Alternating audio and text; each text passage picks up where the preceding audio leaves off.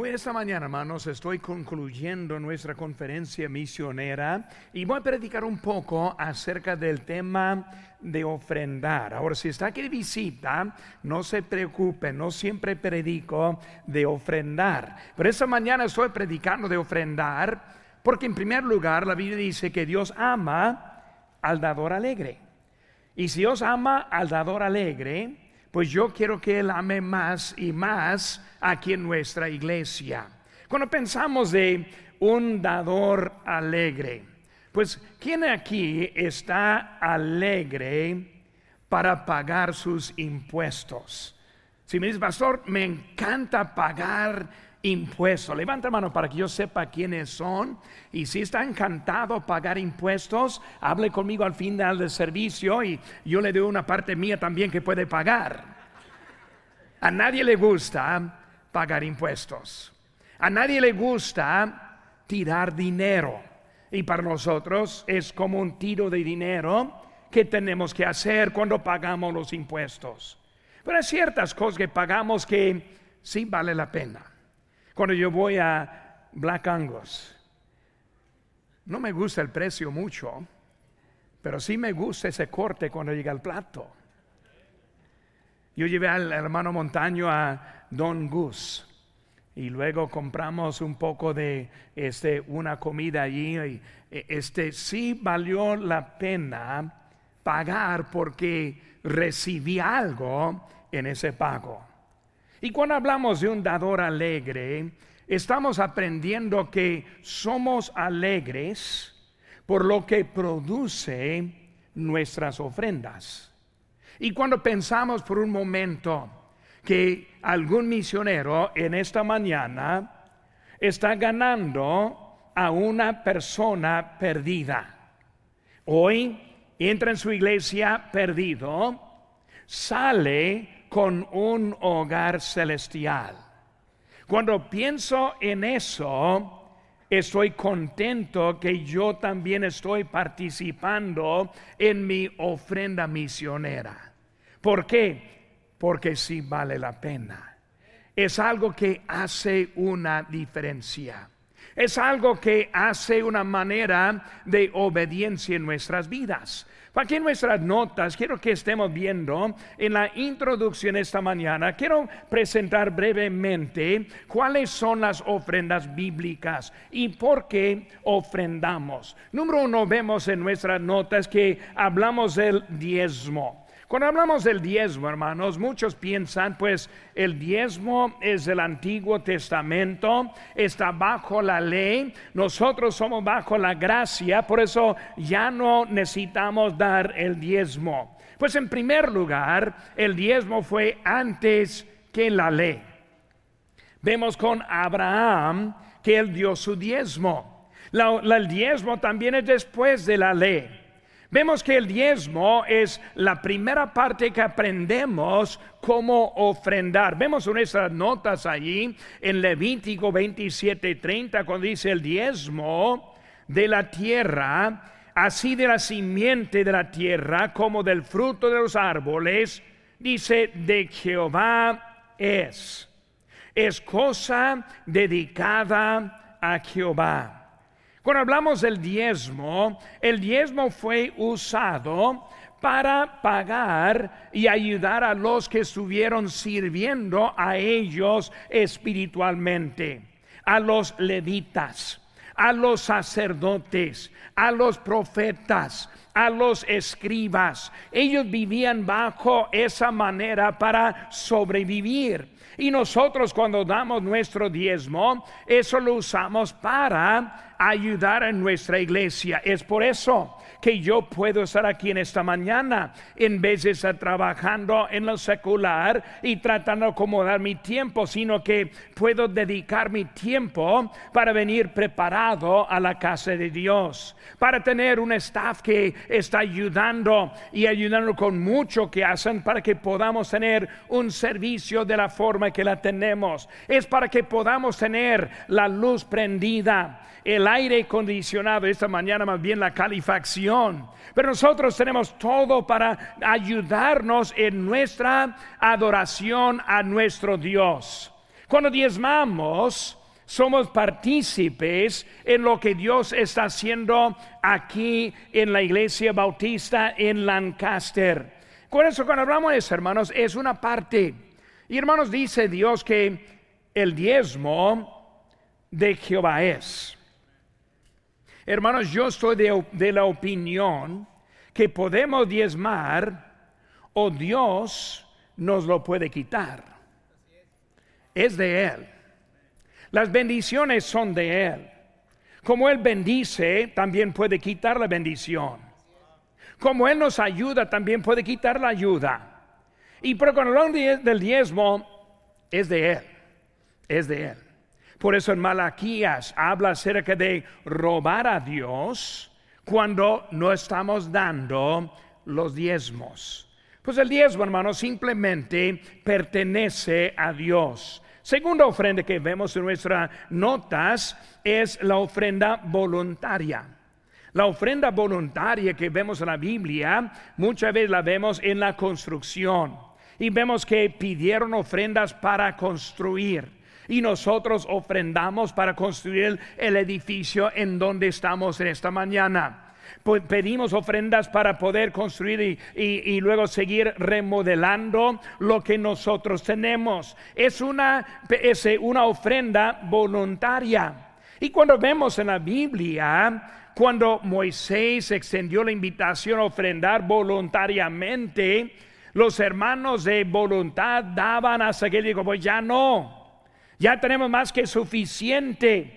Pero vemos que ellos quisieron ofrendar para un proyecto también en nuestra iglesia. Es la ofrenda este, voluntaria. La ofrenda voluntaria muestra nuestra sinceridad. Dice en Éxodo 36, 2 al 7, versículo 3 dice, tomaron delante de Moisés toda ofrenda que los hijos de Israel habían traído para la obra del servicio del, del santuario a fin de hacerla. Y ellos seguían trayéndole ofrenda voluntaria cada mañana. Y luego más adelante ese texto vemos que Moisés dijo, ya no necesitamos más ofrendas, tenemos más que suficiente para acabar la obra que empezamos. Por eso, hermanos, cuando hablamos del diezmo, estamos viendo qué tan honestos somos. Yo entiendo que Dios me ha bendecido con 10% más que necesito. Y muchos piensan, pastor, yo necesito 10% más, no menos. Y muchas veces no sabemos cómo dedicar al Señor lo que a Él le pertenece. También vemos en la ofrenda voluntaria muestra su sinceridad. Ahora vemos ahora la tercera ofrenda es la ofrenda que es la promesa de fe. Cuando hacemos la promesa de fe, estamos ofrendando como sacrificio más allá de nuestra habilidad. Una cosa bonita que yo veo con el Señor, cuando nosotros que ofrendamos y luego seguimos aumentando en las ofrendas, llegamos al punto de que ni sabemos cómo estamos ofrendando tanto. Dios está mostrando su gracia en nuestra vida. La promesa de fe simplemente dice el Señor, por promesa, yo voy a comprometerme con tanto dinero. En ese dinero lo usamos para los misioneros. Y luego confiamos a Dios que Él va a cumplir en nuestras necesidades. Es la promesa de fe. La promesa de fe es la parte que hablamos de nuestra ofrenda misionera que damos a él. 1 Samuel 1.11 dice, e hizo voto diciendo, Jehová de los ejércitos, si te, si te dignares mirar a la aflicción de tu sierva y te acordares de mí, y no te olvidares de tu sierva, sino que dieres a tu sierva un hijo varón, yo lo dedicaré a Jehová todos los días de su vida. Es un ejemplo de la ofrenda de la promesa. Señor, yo no sé cómo puedo ofrendar, pero si tú me lo des, te lo doy. Y es la promesa de fe que vamos a hablar un poco también en esta mañana. Por eso hablamos ahora, esta mañana, de las tres ofrendas. Diezmo, que habla de nuestra honestidad La ofrenda voluntaria habla de nuestra sinceridad y la promesa de fe muestra nuestro corazón. Queremos ver a alguien llegar al conocimiento de Jesucristo.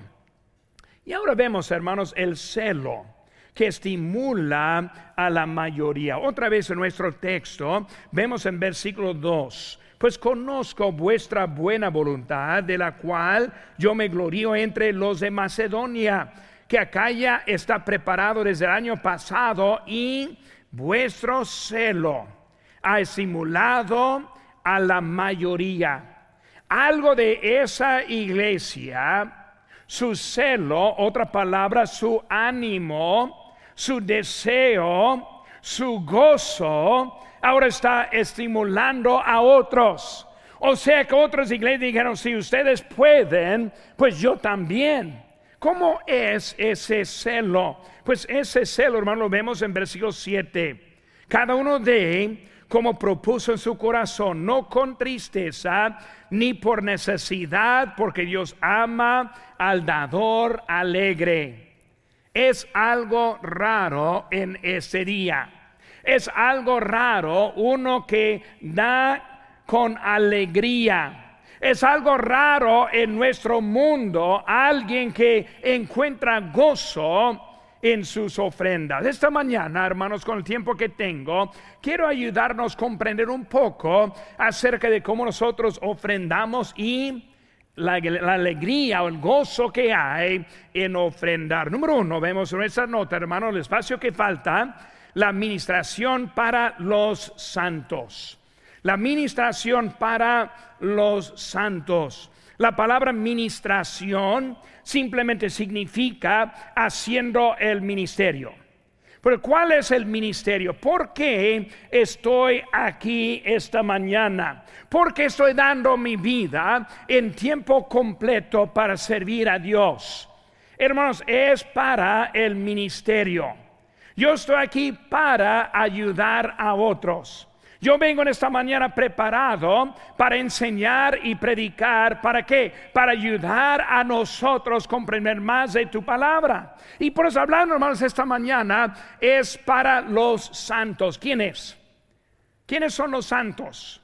¿Una estatua en una cierta iglesia? No, no estamos hablando de esos santos.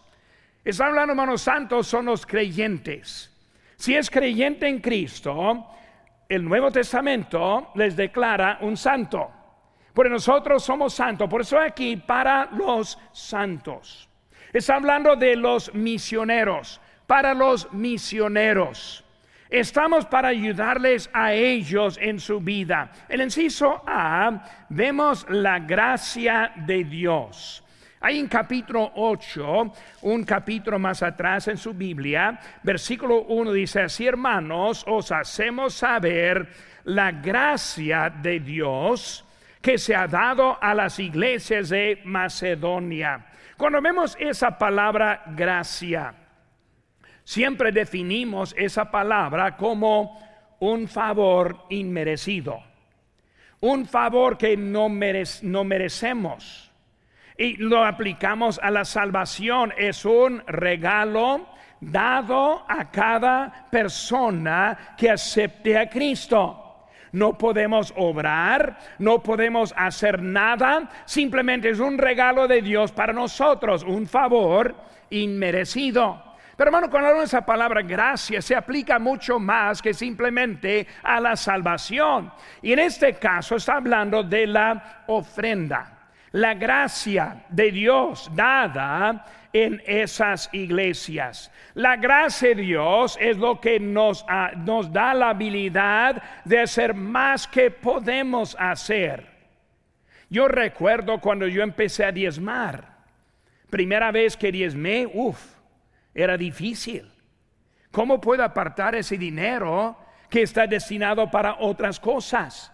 Unos piensan, ¿cómo puedo diezmar cuando debo dinero? ¿Cómo puedo diezmar cuando mis hijos tienen necesidad? ¿Cómo puedo diezmar cuando hay falta en mi hogar? Y empezamos a tratar de excusar nuestra, nuestra este, responsabilidad. Pero cuando aprendemos es una gracia. Algo que no puedo hacer, pero Dios puede hacer en mí.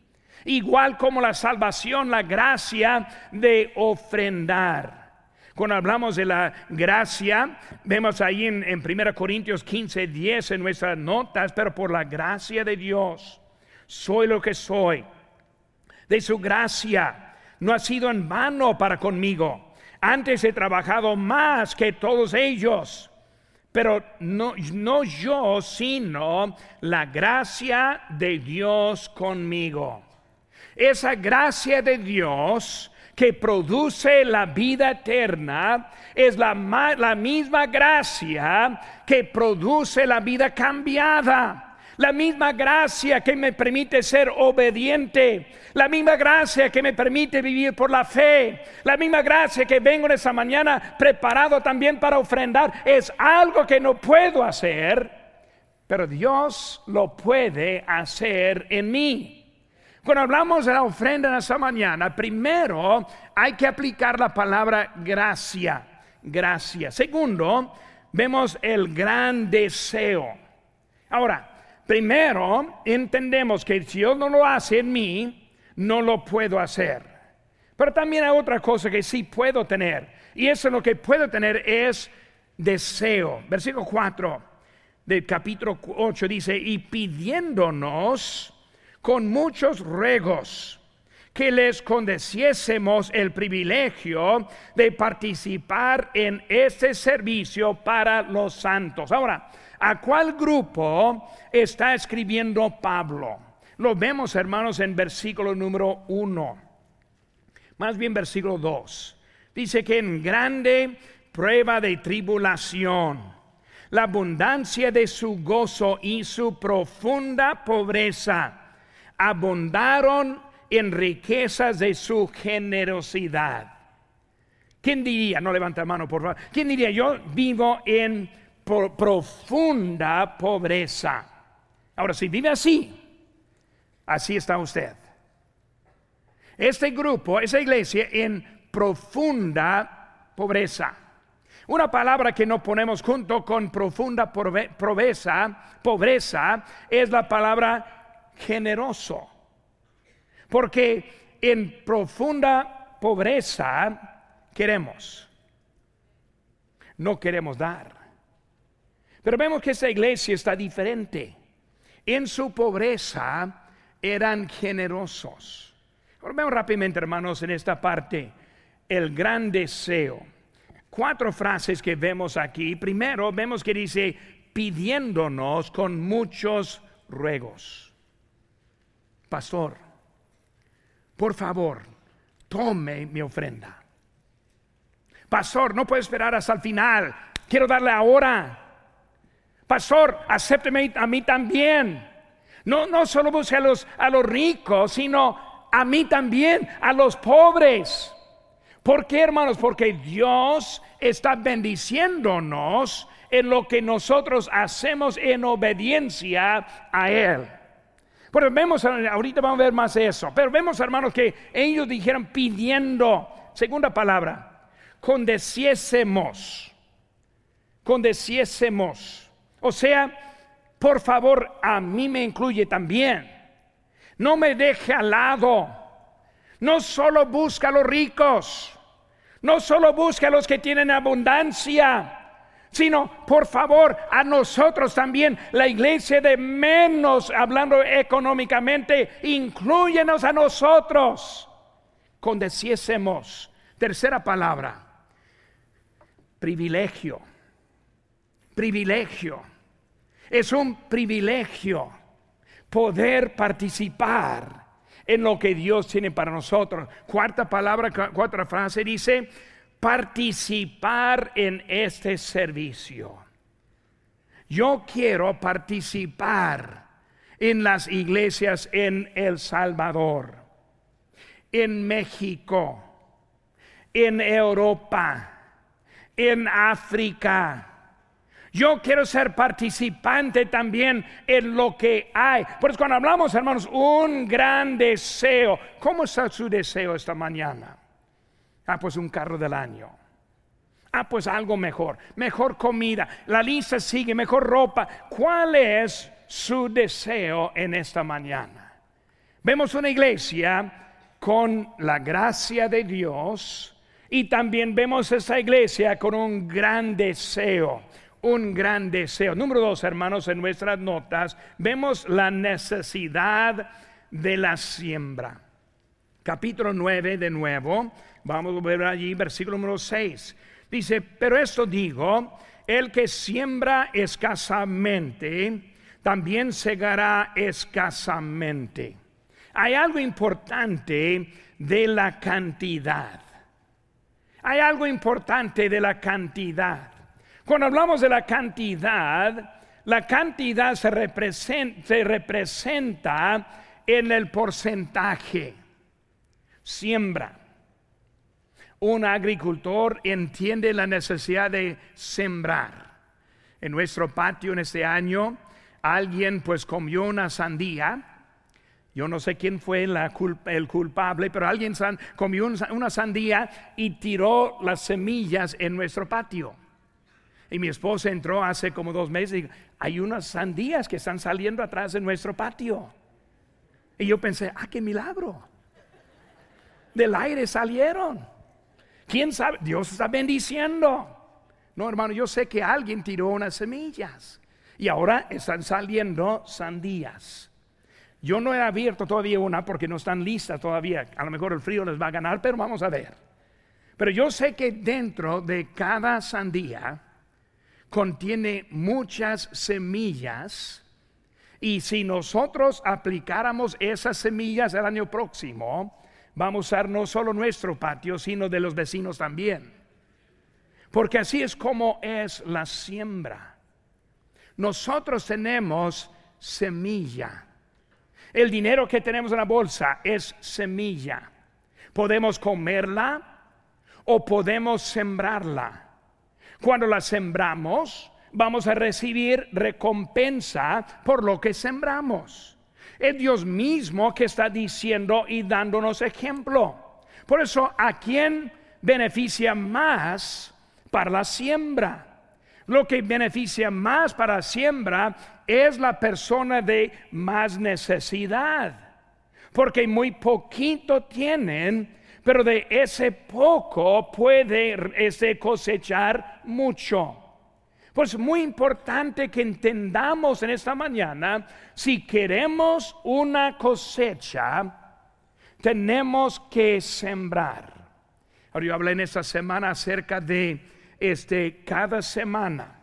Y dice la Biblia, cada semana, cada primer día de la semana, cada uno demos. Usé, por ejemplo, quienes hay que tienen 500 dólares en esta mañana.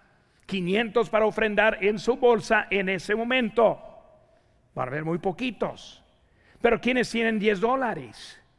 Y si dan 10 dólares ahora y la semana que entra y la tercera semana y en todo el año, al final del año, 520 dólares. Por eso puede darlo ahora poco a poquito o si gusta esperar, dígame que va a esperar. Por favor, me, diga, al final del servicio, digo, pastor, yo voy a esperar. Porque la semana próxima, el año próximo, voy a decir ahora, ¿dónde está tu 500? Por eso mejor ser obediente. Sembrando lo que está diciendo la Biblia, sembramos. Vemos también, hermanos, en el ciso B aquí, la inversión se ve en la cosecha. La inversión se ve en la cosecha. Ahora tenemos aquí varios lugares, que, varios textos que podemos aplicar también, pero vemos ahí en Mateo 6, no os hagáis tesoros en la tierra, donde la polilla y orín corrompen, y donde ladrones minan y hurtan, sino haceos tesoros en el cielo, donde ni la polilla ni el orín corrompen, y donde ladrones no minan ni hurtan. Porque donde esté vuestro tesoro, ahí estará también vuestro corazón. Cuando nosotros ofrendamos, estamos pasando los tesoros de esta tierra, de esta vida, a la vida venidera. La vida venidera es mucho más que esta vida. Esta vida tiene límites en todo. límites en cómo podemos vivir, límites de la salud, límites sabiendo la muerte viene. Allá es sin límites. Aquí en este mundo hay ladrones, hay los que le quieren quitar, allá no hay. Acá en este mundo hay malas inversiones, allá es pura buena. Pero nosotros necesitamos entender que es una inversión para nosotros cuando nosotros estamos ofrendando, ofrendando. Gracias a Dios que nos usa para su bien. Por eso, hermanos, ya hay otros textos que pueden leer a su tiempo, pero voy, a seguir esta mañana para seguir adelantando. Primeramente, ministración para los santos, la necesidad de la siembra. Número tres, hermanos, el compromiso con su sacrificio. El compromiso con su sacrificio. Capítulo 9, versículo 7. Cada uno de, como propuso en su corazón, no con tristeza, ni por necesidad, porque Dios ama al dador alegre. Hermanos, es un compromiso con sacrificio. Déjenme decirles, no hay ninguna persona que tiene dinero sobrando. Puede pensar, no, los ricos tienen mucho dinero sobrando, no lo crea. Los ricos quieren hasta aún más dinero para satisfacer a sus deseos también. Ellos quieren un carro, nosotros un carro del año, ellos uno de 300 mil dólares. Ellos están hablando, viviendo la misma manera de nosotros, más niveles más arriba. Cuando hablamos, hermano, de nuestra vida y hablando de viviendo, es un compromiso de sacrificio. Si yo doy mi diezmo y mi ofrenda misionera, y lo demás que tengo en esta mañana, hoy mismo voy a tener menos que lo que necesito, lo que puedo hacer. Es un sacrificio.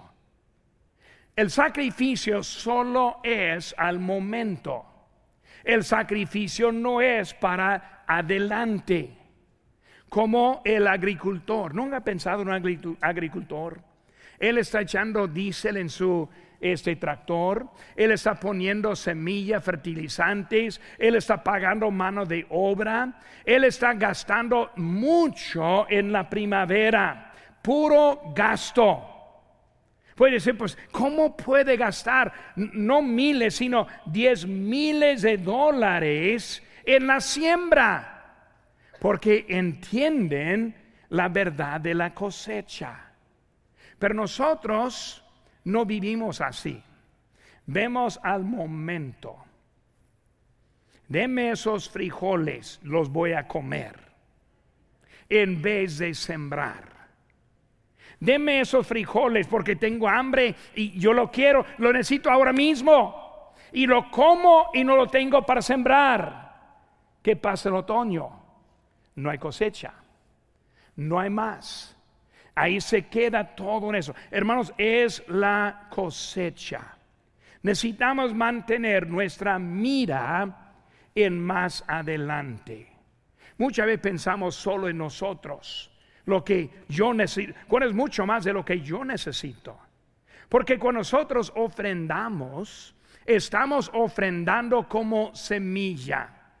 Yo he usado en ejemplos muchas veces, yo era misionero en Guerrero, Chihuahua. La iglesia bautista de Calvario está en Guerrero, Chihuahua hoy en día por la inversión de muchos. Y esa iglesia sigue cosechando, ganando almas siguiendo adelante. Y luego fuimos a Los Mochis, Sinaloa. Esa iglesia sigue adelante, sigue ganando almas. El día de ayer eran más de 100 ganadores de almas en esa iglesia yendo a las calles. El misionero ya no estaba, ya no estoy ahí para animarle, sino que era una inversión que sigue produciendo. Pues hermano, cuando hablamos de nuestra vida, cuando nosotros damos, es una inversión para la eternidad que sigue ofrendando. ¿Saben qué, hermanos? Cuando yo era misionero en Los Mochis, Sinaloa, la iglesia bautista de Lancaster me apoyaba. Por eso, los que ofrendaron en ese tiempo, invirtieron en este misionero que inició esa iglesia que aún sigue produciendo. Es la cosecha de lo que estamos hablando. Queremos ganar más almas para Cristo. Queremos enviar el Evangelio más allá que nosotros. Por eso, cuando hablamos de ese compromiso con servicio, vemos en primer lugar cada uno presente. Cada uno presente. Si está aquí en esta mañana y me dice, pastor, quiero asistir aquí, usted es uno presente. Vemos la palabra de la palabra de. Hay cuatro verdades de esa palabra de. Lo vemos en nuestras notas. Número uno es, e, ese significa personal. Cada uno. Cada uno. Si está aquí presente, cada uno. Cada uno debe estar considerando cuánto debe dar. Ninguno debe estar considerando si va a dar sino que cada uno, hablando de planeando, planeando lo que tiene como propuso en su corazón. Por eso, hermanos, este aquí es la manera que nos proponemos. Ahorita yo también tengo el mío que voy a estar dando en ese día. Y cuando lo separamos en, en nuestra, dos maneras, tengo una parte que voy a poner en la ofrenda, la otra parte que va a ser igual en números va a ser mi Biblia es lo que propongo. Cada semana lo voy a ver. Cada semana voy a recordar. Yo me propongo, yo voy a ofrendar, yo voy a dar esa parte al Señor. Por eso cada uno como propuso. Es la semana para proponer. Y luego, en inciso C, vemos positivamente. No con tristeza, ni por necesidad, porque Dios ama al dador alegre tristeza. Yo recuerdo cuando di mi primera, primer diezmo, lo di en, en efectivo. Uf, ese billete. ¿Cómo rompió mi corazón partiendo de mí ese billete? E, era casi como un divorcio, ¿verdad? Yo divorciándome con algo bien querido en mi vida. No con tristeza, no con tristeza, ni por necesidad. Hermanos, sí mucho va a pasar con nuestra ofrenda, pero estamos dando al Señor. Wow. ¿Quién es el Señor? El mismo que fue a la cruz por usted. El mismo que está preparando lugar para nosotros en la gloria. El mismo que viene por nosotros. Por eso, no por necesidad, sino para nuestro Salvador. Estamos participando en lo que tenemos positivamente. Y luego en, enseguida vemos poderoso.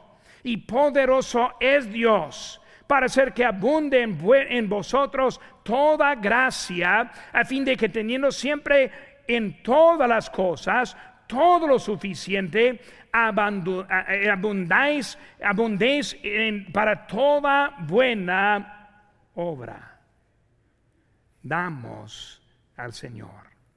¿Saben hermano? No hay, no hay maneras, no hay opciones en lugar de la obediencia. Muchos dicen, pues pastor, yo no puedo dar, pero yo voy a limpiar la alfombra. Yo no puedo dar, pero yo voy a llegar a, limpiar los cristales afuera. Yo no puedo eh, ese dar dinero, pero yo, no, hermano, no hay opciones en la obediencia. Está bien, venga aspirar la, alfombra. Está bien limpiar los cristales, pero eso no alivia nuestra responsabilidad con Dios. ¿Qué dice la Biblia? Cada uno de. No hay manera para aliviarse de lo que Dios está haciendo como nosotros. Y luego hizo ver, hermanos, cómo propone en su corazón como propone en su corazón. Vemos, hermanos, en capítulo 8, versículo número 10. 8.10 dice la palabra de Dios. Y en esto doy mi consejo. porque esto os conviene a vosotros, que comenzasteis antes, no solo a hacerlo, sino también a quererlo desde el año pasado. Vemos, hermanos, aquí está hablando acerca de cómo comenzamos. Desde el año pasado, nosotros el año pasado damos también nosotros una promesa desde el año pasado. Y ahora estamos en este año otra vez. ¿Cómo propone? Esta mañana estamos aquí para servir a Dios y para obedecer a Dios también. ¿Cómo va su vida? ¿Cómo están esta mañana? ¿Quieres ser eh, un dador alegre? O simplemente, bueno, pastor, voy a esperar más. ¿Quieres ser obediente? O, pastor, no, en otro año, cuando yo tenga más. O quieren esta mañana también ser parte de este gran ejército que está enviando el Evangelio a todo el mundo. Cuando pensamos eso, hermanos, también vemos cuál es el mensaje. El mensaje es el Evangelio. El Evangelio. Como nosotros recibimos el Evangelio, enviamos el Evangelio. Puede ser que salga esta mañana que todavía no ha recibido a Cristo como su Salvador personal. En esta mañana quiero darle oportunidad de recibir a Cristo también.